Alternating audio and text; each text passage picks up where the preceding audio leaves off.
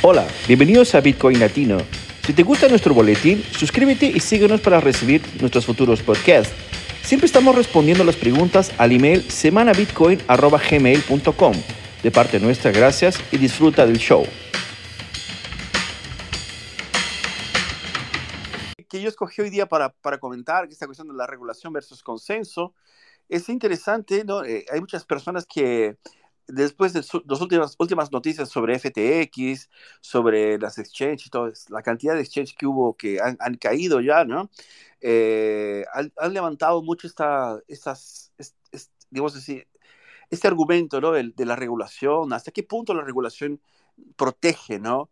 Eh, y si, si tenemos hoy día condiciones, ¿no? De, de decir que la regulación de alguna forma eh, te va a ayudar, te va, te va a dar algún tipo de soporte cuando se trata ¿no? de sistemas descentralizados, como por ejemplo el Bitcoin.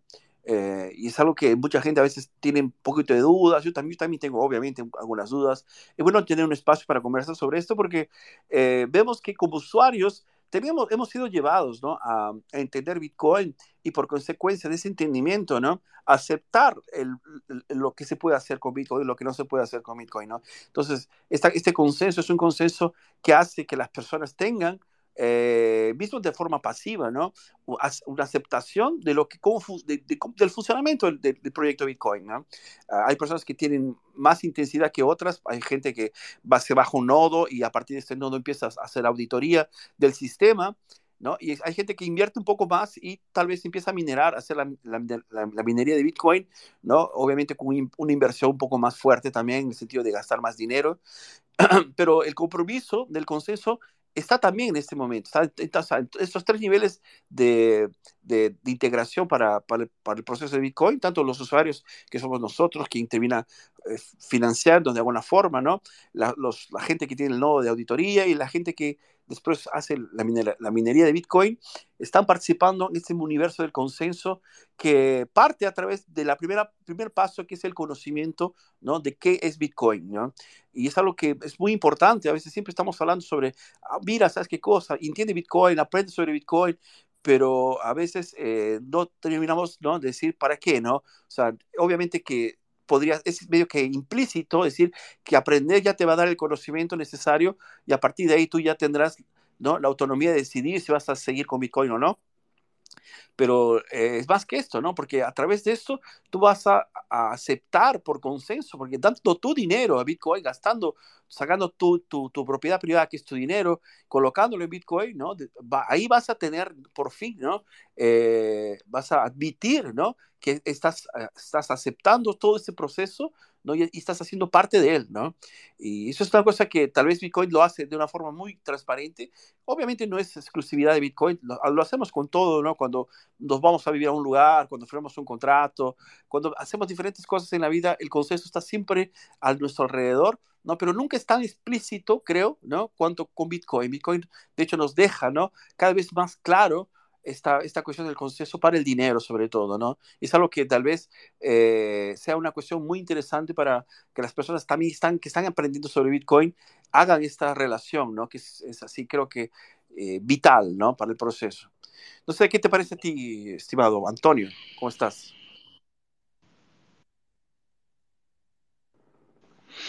O whisky. no, creo que Antonio está con problemas de conexión, creo. Bueno.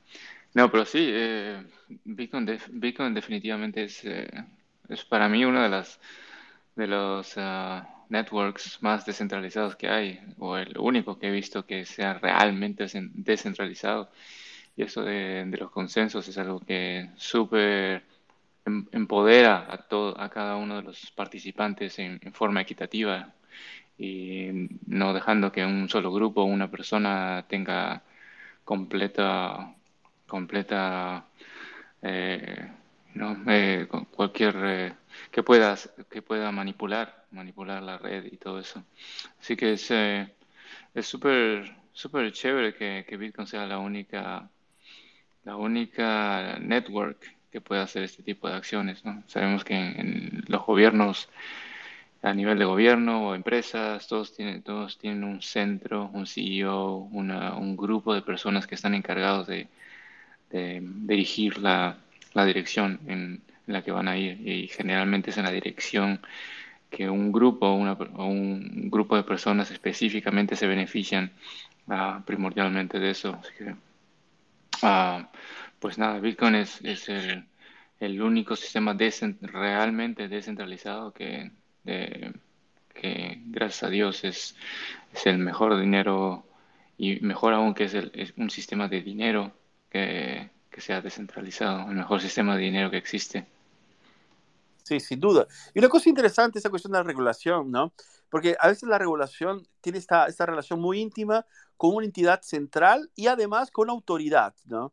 Y eso es algo que, es, algo que es importantísimo también dentro de este, este, digamos, glosario de Bitcoin, porque la autoridad, ¿no? La autoridad a veces eh, la, entendemos como si, como si fuera también algo que fuera, fue colocado y tú, tú ya mismo que has hecho parte de esta, de esta, de esta este atributo, o sea, tú ya has, elegido este, esa autoridad y cuando entendemos que a veces ni, ni, siempre es así, ¿no? O sea, la autoridad a veces tiene una posición, ¿no? Una posición que a veces uno no concuerda o a veces no, no está muy de acuerdo con, con, lo, que, lo que ella quiere, ¿no? Y esta dispone unas reglas, ¿no?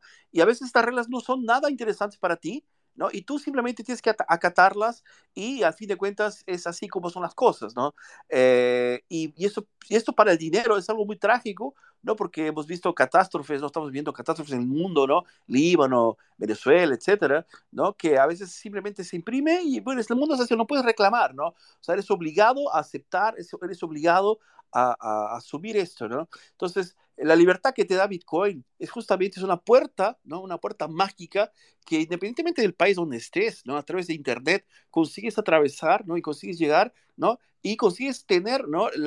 Una versión de, obviamente, una regla, una, digamos una norma que está establecida para los usuarios de Bitcoin, porque tampoco es un caos, no es una, una, una locura, ¿no? Sea, no, es que todo el mundo hace lo que quiere, todo lo contrario, es una norma, pero la aceptación de esta norma no es por, por, por el martillo de la del orden autoritario, ¿no? Como el caso de las monedas que, que, normalmente utilizamos, el dólar, ¿no? El real, el euro. Es a través, ¿no? Del, del entendimiento de que, es, tiene que las reglas son correctas y tú estás de acuerdo con esto y, y estás conforme no, no corromper, ¿no? Y, si, y claro, lo haces porque no corrompes, ¿por qué? ¿no? Porque si lo haces, eres excluido del sistema. ¿No? También no es, solo, no es simplemente una cuestión así, mira, ¿sabes qué? Soy parte del club y ok, y punto final, o sea, hay una responsabilidad también, ¿no? O sea, hay mucha gente que a veces dice, piensa que eh, Bitcoin es, no tiene ninguna reglamentación, entonces nadie va a cuidar de Bitcoin y por consecuencia no es seguro, ¿no? Cuando no entienden el poder que tiene el consenso, el consenso tiene esta, esta posibilidad de darle, ¿no? A, a, cada uno, ¿no? La, la, la visión de, de, tomar, ¿no? La decisión, mira, ¿sabes qué? Si yo hago bien las cosas, no va a haber ningún problema, pero si intento fraudar, voy a ser excluido, ¿no?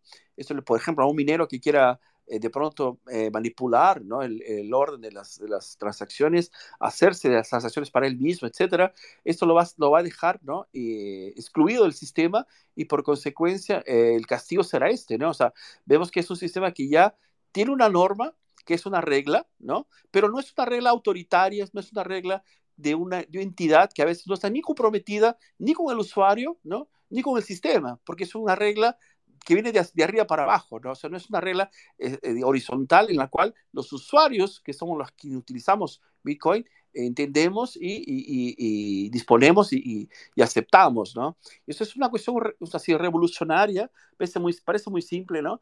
Pero eh, así es, es totalmente una, una, un desafío, ¿no? Porque a veces mucha gente piensa que lo correcto es que venga de arriba, ¿no? Al fin de cuentas, eh, estamos siempre eh, tercerizando la autoridad para, para, la gente, tanto en la cuestión, ¿no? De, de todo, ¿no? La, la cuestión de la, la, política, sobre todo, dejando que el Estado los cuide.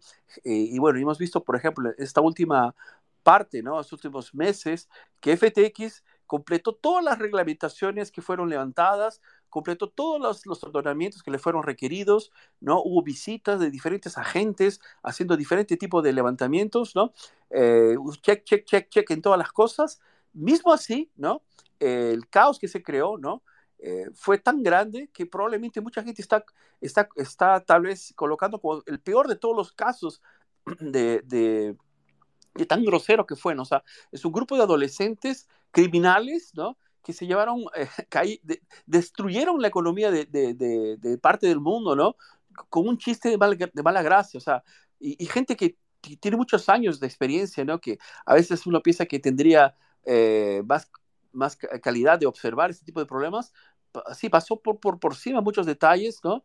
Y bueno, eso sucede, o sea, la, la reglamentación en sí, cuando viene de arriba para abajo, tiene estos defectos, ¿no? ¿Por qué? Porque no está interesado en entender los usuarios, ¿no? Entonces, eso es muy diferente, por ejemplo, de otras normas que existen. Obviamente, Bitcoin no es, no es el pionero en normas, existen muchas normas en el mercado. No sé si ustedes están un poquito familiarizados, pero existen las normas del mercado, como por ejemplo las ISO, no sé, o las, esas normas de, de control de, para no contratar gente eh, a niveles de esclavitud, ¿no? Cosas del tipo que eh, el mercado en sí ya se autorregula, ¿no? Y que no, ningún Estado en sí exige, ¿no? Son prácticamente los, los propios los inversores que buscan ese tipo de normativa para que, para que eh, no caigan, ¿no? En, golpes, en, situaciones en las cuales no sean, ¿no? Eh, ellos no sean expuestos, ¿no? Para tal vez en el futuro, claro, un problema legal, pero sobre todo porque es correcto, ¿no? O y al fin de cuentas es eso que, eh, que Bitcoin trae, ¿no? Bitcoin trae eh, una norma, que es una norma que ya está constituida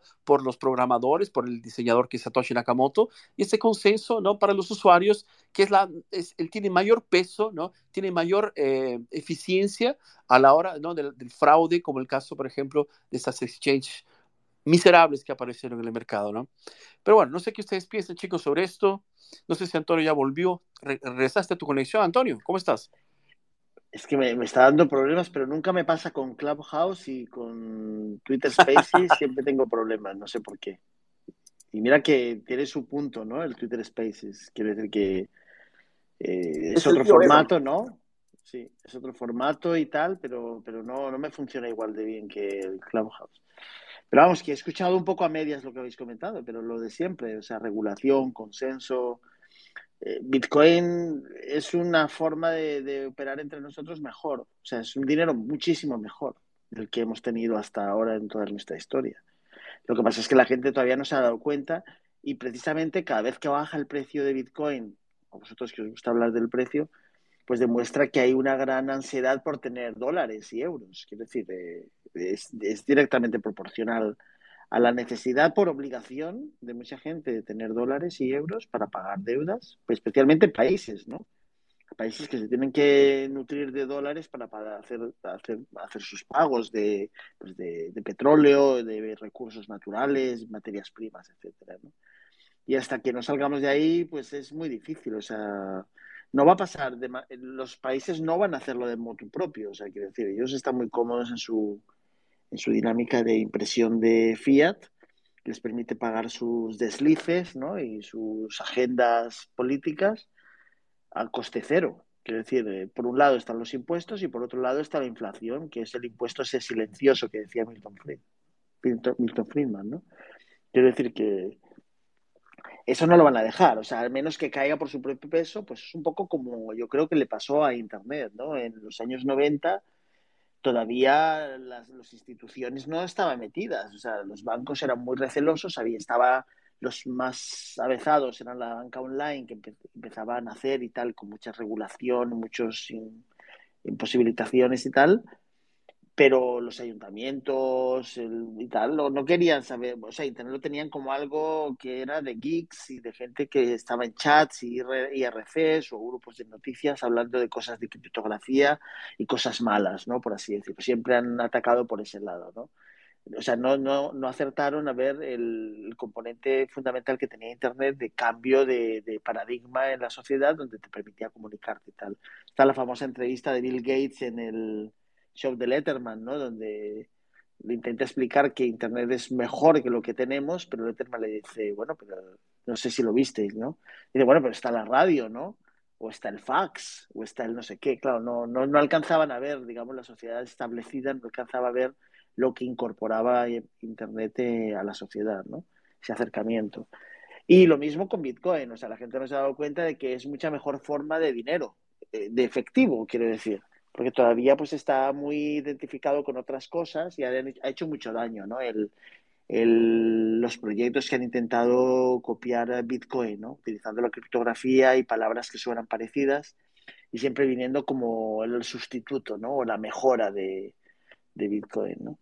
Y pues eso, ya me habéis oído muchas veces, ¿no, Fernando? Pues hasta que pasen unos años, pues todavía no llegará, caerá por su propio peso. O sea, quiero decir, al final ocurrirá. O sea, yo creo que nos podemos tener etapas de pesimismo donde vemos que hay mucha resistencia, donde vemos que la gente todavía sigue buscando afanadamente el dólar y el euro y, o la moneda fuerte que sea, el franco suizo o el yen o lo que sea, porque tiene su tradición, porque además piensan que como está respaldado por los gobiernos es importante. Hay un sector de la sociedad que es muy mojigato, ¿no? que, que, si no tiene un respaldo eh, político, pues no lo quieren. ¿no? Y seguiremos ahí hasta que por su propio peso caiga y la gente se dé cuenta de que es inconfiscable, que inmediatamente puedes tener una confirmación de otra persona que le ha llegado la cantidad, que no tiene límites, etcétera, ¿no? A la cantidad o a la, o a la geografía y tal. Pero estamos lejos, Fernando, y Whisky, ya veremos, a ver cómo vamos llegando, ¿no? Pues sí, no, que quería decir que Bitcoin, el protocolo de Bitcoin es, es eh, la, suerte que tuvimos fue que Satoshi ya dejó un producto casi completo. Eh, muchas de las otras cadenas están constantemente cambiando, constantemente haciendo hard forks y, y es súper, la única forma de que ellos tengan consenso es haciendo algo centralizado, tener un grupo de desarrolladores que están constantemente cambiando de proof of work, proof, of stake o cualquier, cualquier otra cosa que, tengan que cambiar, ¿no? En, Bitcoin lo que tenemos es un, producto casi completo, ¿no?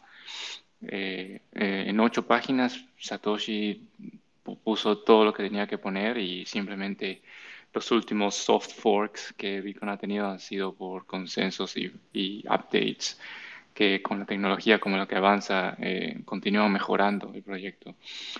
Y lo bueno es que, como dijimos, no es, no es que este grupo de personas, eh, o sea, los críticos ponen como este grupo de personas que están también centralizando lo que es el Bitcoin, pero si te pones realmente a ver lo que han hecho, es, es un grupo de personas que están solamente haciendo un soft fork, que tienen un consenso en general y al, y al final de todo lo ponen eh, por por canal votación uh, para que todos los nodos lo acepten y de ahí de ahí se va, ¿no? Uh, pero sí, eso es lo que te quería decir uh, sobre regulación. Eh, sí, pero el, tema del dólar y todo eso es, es una discusión súper súper amplia que no creo que sería, quisiera meterme hoy, pero, pero el 70% del comercio mundial es en dólares y son dólares que no, ni siquiera salen de la, de la Reserva Federal. Ese es un sistema uh, que es súper complicado, que empieza por los bancos, eh, no, no, no, el Banco Central, sino los bancos comerciales en Estados Unidos y, y, e inclusive los bancos a nivel mundial, lo que se llama el Euro-Dollar System, Euro-Dollar System, que no, no tiene necesariamente que ver con en Europa, pero es un, es un sistema mundial de producción de dólares que son creados de la nada. Y pues este sistema va a ser, claro que Bitcoin va a de, destruir este sistema poco a poco, pero va a tener, va a tener eh, muchos años que, que, trabajar en ello. Además que... Oh, one second. Ok, no te preocupes, Whisky. Y tenemos a nuestro amigo Entre Plankton que llegó también. ¿Cómo estás, Entre Plankton? ¿Qué te cuentas? ¿Está todo bien? ¿Estocaste más sacks? sí, por supuesto. Bueno, no sé si me escuchan bien, pero hoy ando en la calle, entonces, si me oyen con mucho ruido, perdón, ¿eh? una disculpa. Yo sí. Perfecto, no te preocupes. Sí, estoy comprando más sats. Eh, logré alcanzar a 16 mil, pero tengo órdenes más abajitos, por ahí de los 13 por si llega a caerse por ahí al precio. ¿Y ustedes? Bueno, sabes que todos los precios son buenos, ¿no? Eh, una cosa que, que, siempre hablamos con, con, Antonio, esta cuestión de, de, cuánto tiempo, etcétera, la parte de la curva de adopción y, y bueno, y las, estas, esta vez lo que pasó con Internet y cómo después vino a, a, a quedarse como una realidad, ¿no? Y, y, es una cuestión inclusive hasta generacional, ¿no? No sé, Antonio, si tú lo ves de esa forma también. Eh, si tú le preguntas a un adolescente hoy día de 15 años, eh, vi, un, un video que hablaba sobre esto, ¿no? Que alguien le ofreció a un adolescente de 15 años cuánto él le cobraría para dejar de usar Internet, ¿no? O sea, dime, un número, te voy a hacer un cheque ahora en este momento y nunca más vas a agarrar tu teléfono, nunca más vas a entrar a TikTok, nunca, vas, nunca más vas a ver un video en YouTube, nunca más vas a usar la Internet. Dame un precio y yo te doy un cheque ahora, ¿no? Y, y, y este, este joven empezó a pensar mucho, mucho y no, no, no, tuvo una cantidad, ¿sabes? No había un número, 5 millones, 5 millones, se le, se le era imposible vivir, ¿no? De esta forma, ¿no? Y lo que pasa es que hoy día, los seres humanos que habiten hoy día el, el mundo, ¿no? La gran mayoría de ellos, nosotros, eh, ya vivimos en una posición en la cual no vamos a regresar al fax, no vamos a regresar a la radio. Aunque claro, existe todavía, las emisoras de radio están ahí, todas son muy útiles, eh, pero ni se compara cómo fueron, por ejemplo, los años 90, los 80, ¿no? Y, toda esta industria, ¿no? Eh, en fin, o sea, el molde que tenemos hoy día para el Internet, ¿no? E, e, era imposible imaginárselo antes de esto, ¿no? Y no estamos empezando siquiera con Internet, ¿no? Estamos recién, estamos eh, gateando sobre lo que podría ser, lo que podría suceder con Internet. Y creo que pues, hay mucho espacio para crecer con seguridad, ¿no? Y a través de la descentralización y la libertad, ¿no? Eh, la libertad es muy importante, no tiene precio, ¿no? La Internet te da esto, ¿no? Te da justamente esto. Y sinónimo de libertad y sinónimo de cosas invalorables es Bitcoin, ¿no? Entonces, es justamente, ¿no? La, un, efecto, ¿no? De toda esta, esta, esta digamos así, eh, luz que, que tiene eh, la libertad de Internet, ¿no? También el proceso de, de, entender Bitcoin, de usar Bitcoin, eh, es natural en el sentido de que tiene mucho que ver una cosa con la otra, ¿no? Yo, yo, lo, yo, creo que va, va, a ser así innegable que vamos a tener un uso máximo de, de la gente utilizando Bitcoin, una hiperbitcoinización, es algo que obviamente va, va a tener que suceder, ¿no? Y una cosa que es interesante, o sea, no solamente soy yo quien está diciéndolo, ¿no? También vi noticias esta semana que el hash, el hash rate de Bitcoin se mantiene altísimo, ¿no? Está, inclusive llegando a nuevos récords.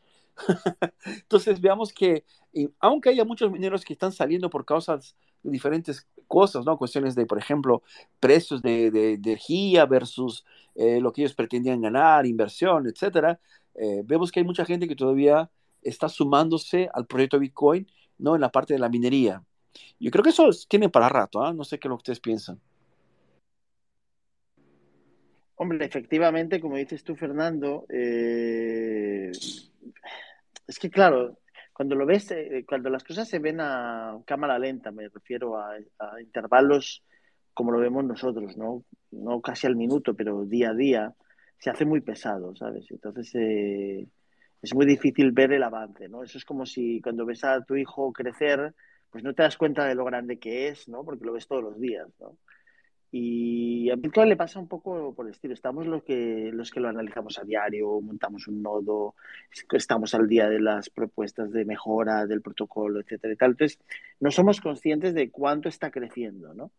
Pero si nos aleja, cuando nos alejamos, por ejemplo, los que a lo mejor lo vimos yo os comenté la historia, ¿no? Que yo tenía que cambiar de, euros a otra moneda. Entonces un día apareció BTC y valía 3 dólares. Pero no le presté atención, o sea, pasé de largo porque me pareció, digo, no sé qué moneda más rara que es esto. Y eso debió ser pues en el 11 o en el 12 más o menos. Y luego un poco después eh, apareció una noticia que había llegado a mil y pico y apareció las noticias de Chipre, que algunos recordaráis o las habréis leído, que Chipre se habían, había pasado, algo con los bancos y tal, y lo vi en mil y digo, qué, qué barbaridad, ¿qué es esto? ¿no? Si yo esto lo vi a tres y ahora es una moneda que vale más que el dólar, ¿no? Siempre, esa fue mi primera, digamos, eh, percepción de lo que era Bitcoin. ¿no? Entonces ahí empecé a estudiarlo, pero no inmediatamente me metí. Obviamente, como casi todos, pues al principio eres bastante eh, sospechas, ¿no? De algo que puede ser, pues tal. Entonces me costó, tardé dos años, un poquito menos de dos años en estudiarlo a fondo y fue en febrero del 2015 realmente, fue en diciembre del 2014, pero en febrero del 2015 que empecé a acumular. Claro, era muy barato, ¿no? Y yo siempre digo, bueno, pero si puedo comprar uno, dos, tres, cinco, diez bitcoins, que, pero no hay tantos, hay 21 millones, ¿no? Y entonces siempre lo, lo que me mantenía ahí en la cabeza era, bueno, pero si yo estoy pagando con euros o dólares o lo que sea por estos Bitcoin, quiere decir que estoy duplicando la cantidad existente, ¿no? Y en ese momento todavía no había comprendido, digamos, lo que, como dices tú, Satoshi va muy por delante de todos nosotros. Hay que decir que en realidad yo creo que él debía estar soñando todos los días a ver cómo hacía, o hacía realidad, digamos, eh, eso que había descubierto, ¿no? Que es la posibilidad de transferir, utilizando criptografía, hacer transacciones entre, entre individuos, ¿no? Sin, sin algo intermedio y creando una especie de consenso de muchos nodos con el layer digamos, descargado en todos esos nodos de tal manera que es imposible hacer un pago doble, ¿no?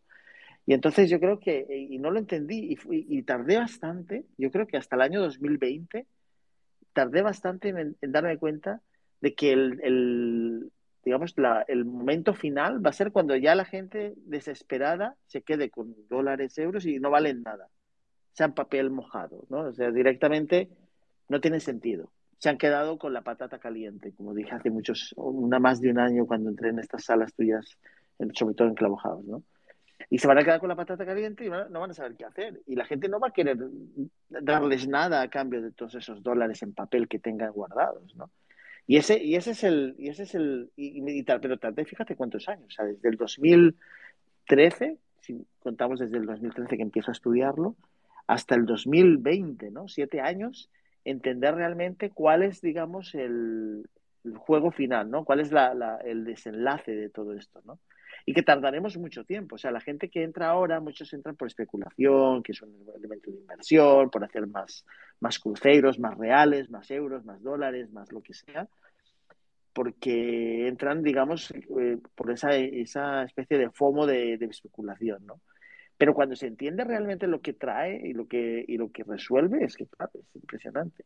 Yo os comenté en Clavo House el otro día que quería comentar la, la, última actualización que se pretende, la 24 de Bitcoin, está siendo bastante conflictiva. No sé si quieres escuchar al respecto, Fernando, o Whisky, o Plankton.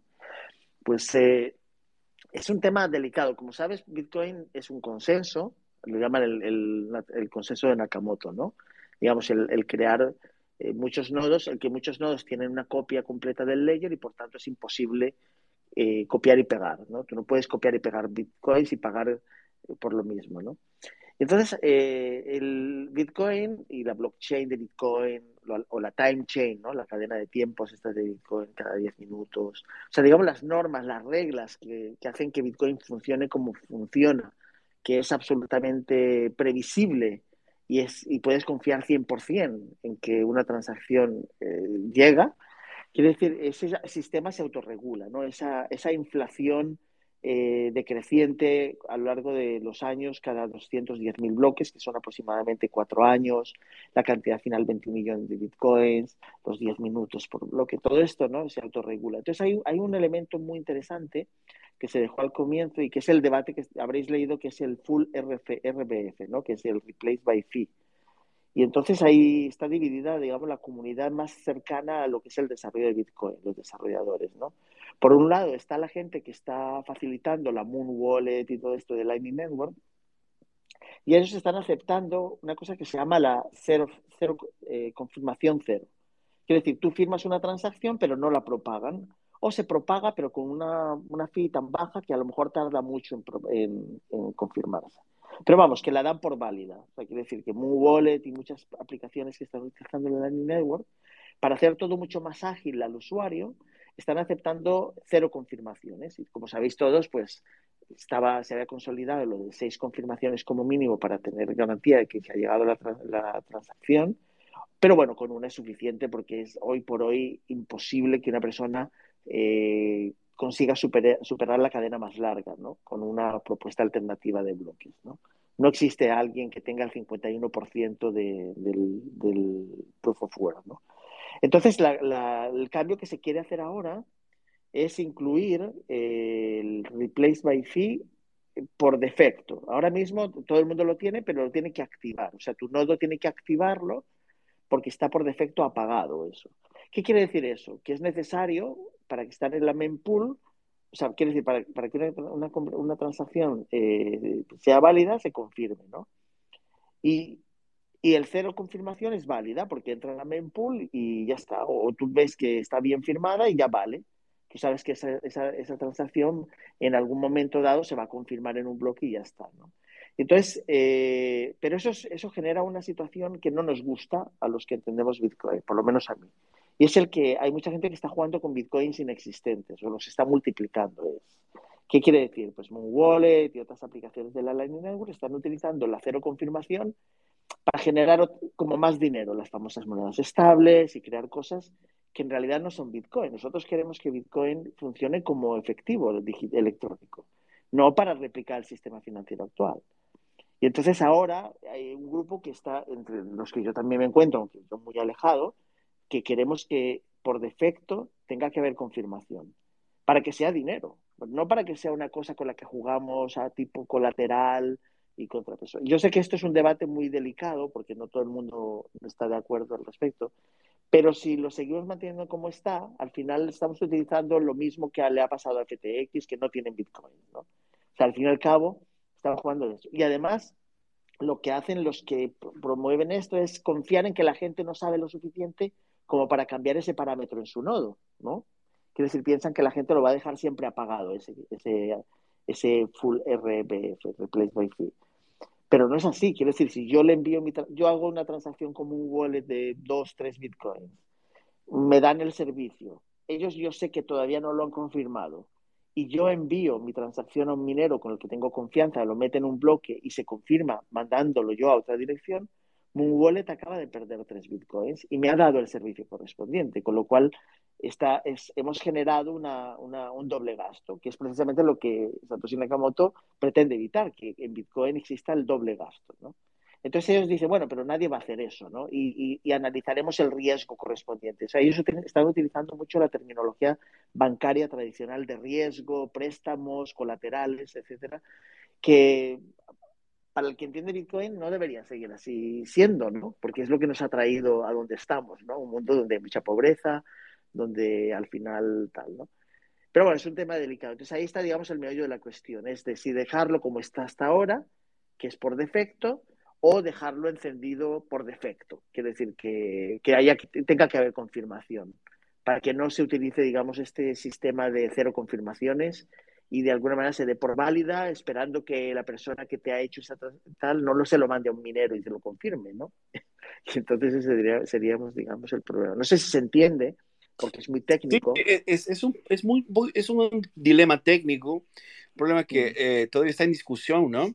Eh, yo creo que aún así, para el usuario va a ser un poco más, tal vez un poco eh, no, no, no, digo así alejado del problema, porque a fin de cuentas, yo creo que hasta podría crearse un fork encima de esto, cuando creo que también otra solución sería crear una, una otra capa, ¿no? Un, un, algo sintético, como ya está sucediendo, tal vez una solución relacionada a Bitcoin, pero no en la, en la, en la, la blockchain principal, ¿no?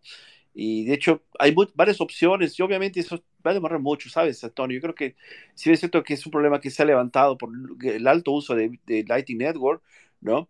Eh, como tú mismo lo has dicho, o sea, se está utilizando un, un, esta facilidad, ¿no? Ya queriendo este, desviarlo para fines de shitcoiners, vamos a decir, ¿no? O sea, para fines de, de llevar la cosa a, a, a, a, lo que no debería ser Bitcoin, ¿no? Yo no sé si, por ejemplo, quien entró en Bitcoin y conoce Bitcoin está tan, eh, eh, tan eh, co convencido de que ese sea un camino correcto, ¿no? Y, eso va a demorar, yo creo que es, un buen debate, a mí me gusta escuchar más sobre el tema, sin duda, lo que he leído hasta ahora realmente eh, me ha parecido un, problema así que to todavía está un poco prematuro, va, va a llevar mucho tiempo para, para que se genere, de hecho, una votación y todo.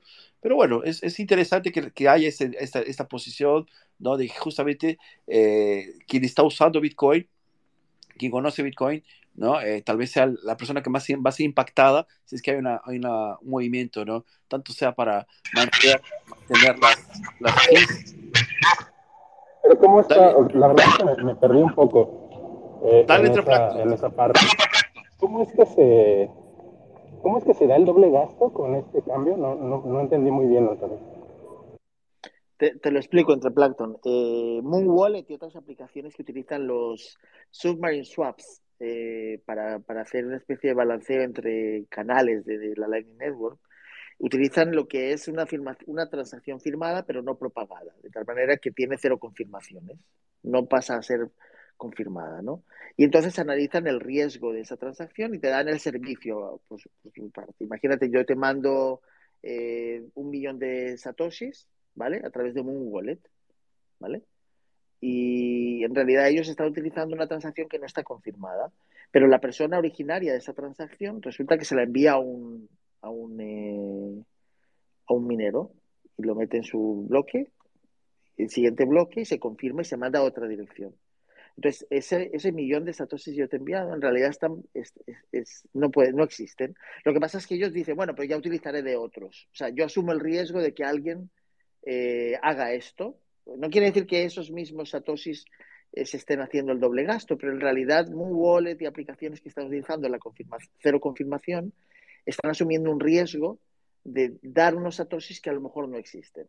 Confiando en que como tienen otros, pues se compensa, no sé si me explico, como fraccionario. Están utilizando todo el sistema fraccionario dentro de la Lightning Network. Y nosotros lo que queremos propiciar es que haya cada vez más bitcoins descargados en la Lightning Network para crear más canales y una malla tan densa tan, y tan bien creada que permita transacciones pues, de millones de transacciones por segundo instantáneas a nivel mundial para cualquier tipo de pagos pero tienen que descargarse más de 5.000, 10.000, 100.000. O sea, tenemos que llegar por lo menos a un millón de bitcoins descargados en la Lightning Network para que funcione de esa manera. No, no me quedó, de todas cosas, aún no me quedó muy claro. Porque entiendo, o sea, tú tienes una transacción, una transacción que está firmada en un multifirma, porque estás abriendo un canal con otra persona. Es decir, es una transacción que está firmada por dos personas. Pero esa transacción eh, tú no la puedes gastar hasta que se cumpla la condición de tiempo, ¿no? O sea, el, block de time este, que ya te permite gastarla, ¿no? Por lo tanto, aunque tú la publiques a la mempool, según yo, todavía no se puede minar. Bueno, se, va a minar, ¿no? Se puede, se puede minar, se puede agregar, pero tú no la puedes gastar todavía, ¿no? No, pero no me refiero, no me refiero, entre no me refiero a los canales ya creados. O sea, no se trata de las transacciones que están en la multisig están hablando de otras eh, transacciones que les dan sin firmar. O sea, quiero decir, sin propagar a la mempool. ¿Entiendes lo que quiero decir? O sea, ellos dicen, bueno, pues tenemos aquí estos bitcoins, entonces creamos una cosa que es colateral de esto, porque hay una persona que ya nos ha firmado esa transacción. Entonces contamos con eso para generar, yo qué sé, un préstamo en otro Es como si fuera un cheque, ¿no? Es como si estuvieran firmando un cheque de un banco que tiene dinero, que tiene una, una promesa de un dinero que está ahí, eh, cara, tiene, eso cara, tiene una cara de, de shitcoin, eso. Disculpa que.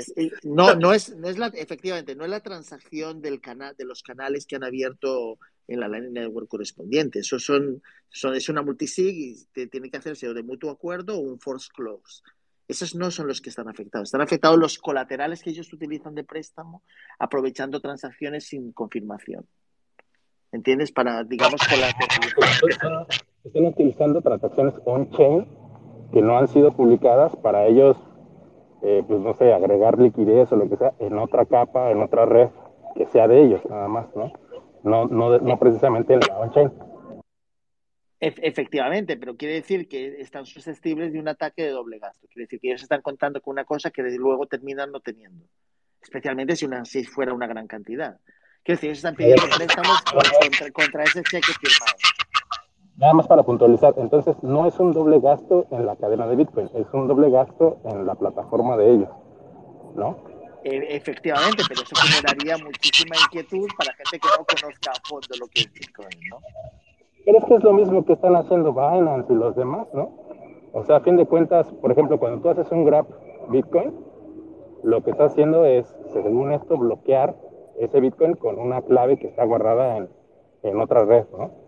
y esa clave no se va a desbloquear sino hasta que pues, ya este, la condición de tiempo o la condición que se haya impuesto en el contrato de Ethereum este, ya esté desbloqueada, ¿no?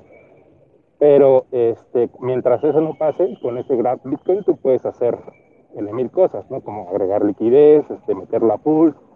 O sea, estás, reproduciendo doble gasto, como en un, estás haciendo reserva fraccionaria como, en la, como en los mercados tradicionales. Entonces, yo no creo que fuera tan, digamos, tan fastuoso para el, para el entorno de Bitcoin como tal, porque ya lo hemos visto en otras, en otras plataformas. Lo, que pasa es que está, está afectando a lo, lo, que se llaman los submarine swaps, que son otro tipo de transacciones para balanceo de canales, que es donde sí que están, eh, si le echas un vistazo, que es mucho más técnico, pero afectaría eso y afectaría, digamos, a toda la Lightning Network en general. Ah, ya, la Lightning no en la, no en la principal, no en la media. Ok, vale. Ya, y una cosa interesante, ¿no? O sea, eh, yo creo que el, principal, el argumento que ellos se utilizan es la cuestión de la privacidad, ¿no? De, de dejar un poco más difícil, ¿no? Eh, se, la ver la secuencia de dónde están yendo los satoshis, ¿no? Y en ese caso, ellos argumentan, mira, ¿sabes qué cosa voy? Voy a hacer esto, ya que tengo que pagarte un millón a ti, voy a dir estos dos 500 estos dos usuarios, ¿no? Y, y hacer esta, esa administración, ¿no? Solo que aquí hay historia, o sea, estás, estás dando un voto de confianza para que eso sea hecho, ¿no? Estás cediendo, ¿no? Eh, estos satoshis a, a, que esta persona haga la, la, la entre comillas, un mix o la alteración, ¿no? Eh, y a fin de cuentas, tú estás confiando en eso, o sea, no se sabe hasta qué punto esto puede ser fraudado no. Yo francamente necesito entender un poco mejor, así va a haber algún resguardo, ¿no? De hecho, es, como te dije, está todavía un poco prematuro. sería bueno ir a más a fondo, tener más información.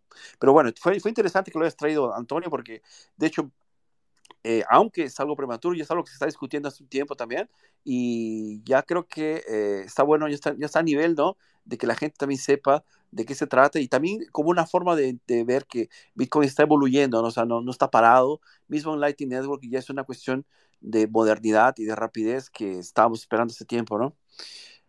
Fernando, de todas maneras, piensa que por ponerlo así claro para la gente que pueda escuchar esto, hay dos, dos bandos muy claros, los que buscamos que Bitcoin sea efectivo electrónico y aquellos que buscan que Bitcoin sea un colateral, ¿vale? Como el oro, o sea, quiere decir que sea un patrón que ambos son, son respetables, ¿no? ambos posicionamientos, pero, pero cada uno defiende el que cree que va a traer más honestidad y va a ser mucho más justo para la sociedad. ¿no? Porque si lo que hacemos es un patrón, entonces emitimos dinero contra ese patrón, otra vez volvemos a las mismas y habrá otro 1971 en el año 2100, ¿no? Y estamos en las mismas, repitiendo los mismos errores, ¿no? Pero ahí es donde está el gran debate. O Bitcoin como las dos cosas, medium of exchange y eh, store of value, o eh, solamente store of value, ¿vale? Digamos. Chévere, muy bien. Chicos, bueno, ya estaba, bueno, ya hemos, hemos hablado bastante hoy día. De rato era solamente un pequeño bocadillo, ¿no? De, de que normalmente hacemos los, los eh, viernes al final del, del, del, día, ¿no? Y bueno, y tengo que agradecerles de corazón por participar hoy día, Antonio y entre Plankton, ¿no? Son whisky que, que se tuvo que salirse, pero de todas formas, un fuerte abrazo a ustedes, chicos, por, por eh, compartir con nosotros sus ideas, su, su, un poco de su historia sobre Bitcoin, que siempre no, eh, todo el mundo le, le encanta escuchar. Muchas gracias, chicos. Un fuerte abrazo. Gracias, Fernando. Gracias, Gracias, Fernando. Nos vemos. Chao, chicos. Nos vemos. Hasta luego. Fernando, y fíjate tú que coincide con, este momento bajista, la poca, la gente como, está como un solar esto, ¿no? Quiere decir que es un poco la, deja claro cómo estamos en ese momento bajista extremo, ¿no? De claudicación de la gente, ¿no? Y es un poco lo que pasó en los años anteriores, ¿no? 13, 15, 17, 18, ¿no? Exactamente. Sí, la gente, la gente está, eh, piensa que Bitcoin ya ha muerto, ¿no? Una vez más. Lo han enterrado tantas veces, ¿verdad? Se repite todo, ¿no? Se cierran exchanges y nacen más holders. Perfecto, chicos. Cuídense mucho. Nos vemos el viernes. No, no, no se pierdan Clubhouse.